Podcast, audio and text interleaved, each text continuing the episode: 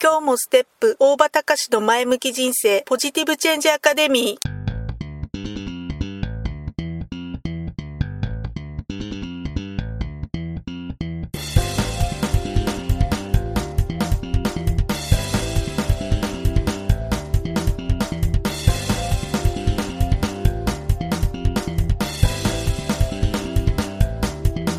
今日もステップ大場隆の前向き人生ポジティブチェンジアカデミーは開業から20年行政書士として奮闘している大場隆が日々活動している中で感じたことを通して皆様に前向きな変化をお届けする番組です。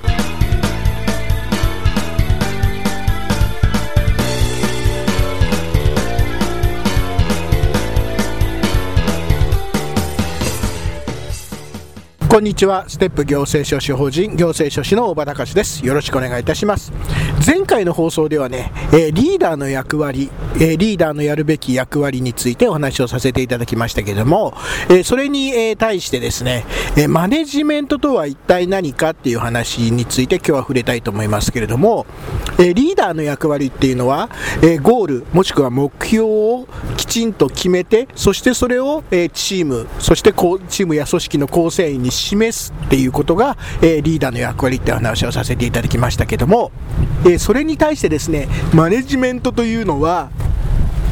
このリーダーの決めた目標やゴールに向かう道筋をきちんと、チームのメンバー、チームのメンバーや組織の構成員に、きちんと分かりやすく示してそしてそのゴールや目標に導いていくというのがマネジメントなんですね。マネジメントなんです。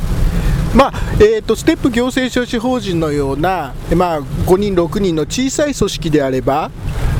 リーダーが、えーゴールを示す、目標を示すという役割をやりながら、同時に、え組織の構成員をそのゴールや目標に向かって導くという役割を両方になっていくっていうようなケースもあるので、まあ、その場合には、えリーダーとマネリーダーがマネジメントを兼任してる、兼務してる、一緒にやってるっていうことになるんですけれども、これがある程度もうちょっと規模の大きいね、何十人とか何百人ぐらいの規模になると、当然、え社長、リーダーが一人でそれを全てやるっていうのは、どう考えても物理的に不可能です。で、そこで大事になってくるのが、えーいわゆる、まあ、会社でいうところの中間管理職というんですかね、えーまあ、組織でいうとこのサブリーダーのような、え存在が必要になってくるわけで、そしてそのサブリーダーがやるべきことが、このマネジメントということになるんです。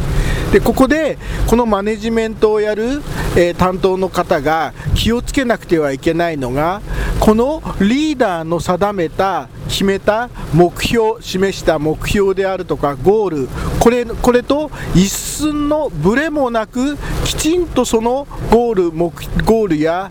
目標に向かって、えー間違いなく到達するように、え組織の構成員を導いていくということが必要になってくるというわけ。これが、えいわゆるマネジメントをするもの。マネージャーと言われる人の役割ということになるんですね。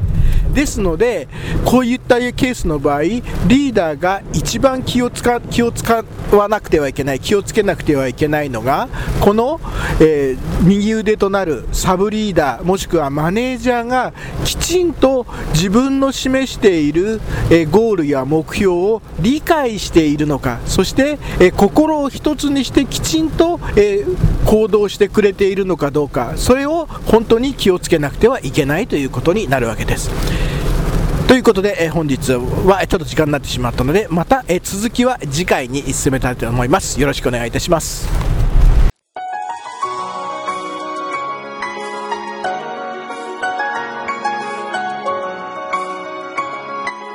今回の番組はいかがでしたか？あなたのポジティブチェンジにつなげてもらえると嬉しいです。ポジティブチェンジアカデミーでは皆様のご質問を募集しています。